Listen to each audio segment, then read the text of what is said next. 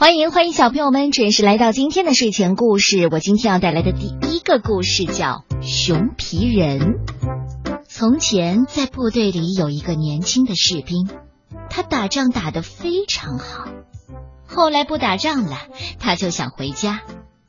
可惜他的爸爸妈妈都不在了，只剩下一个哥哥。哥哥对他说：“你回来做什么？我可没有钱养活你。”年轻的军官只好离开了家。身无分文的士兵走在森林里，遇到了一头熊追着一个人跑。这个人边跑边喊：“救命啊！救命啊！哎呀，快快快，赶紧救救我！”年轻的士兵一看，勇敢的冲上去，把熊给打死了。被救的人对士兵说：“哎，谢谢你救了我。”我是个魔法师，我能实现你的愿望，但是你也要呃答应我一个条件。嗯，什么条件呢？您说。哎，我会让你有很多很多花不完的钱，但是但是你要披着这个熊皮整整七年，七年里你可不能说出这个秘密。哦，好的，我答应你。于是士兵披上熊皮，变成了。熊皮人，熊皮人的口袋里有掏不完的钱，每次都是满满的。熊皮人在路上走着，看到一个老伯伯在路上哭泣。嗯，你怎么了？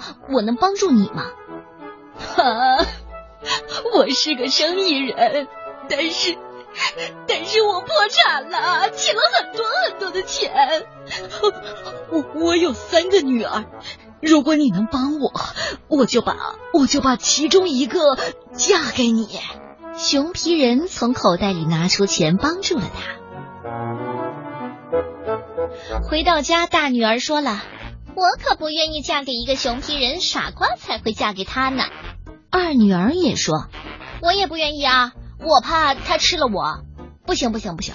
父亲说：“可是不管怎么说，他救了我。”我答应的事情总得做吧。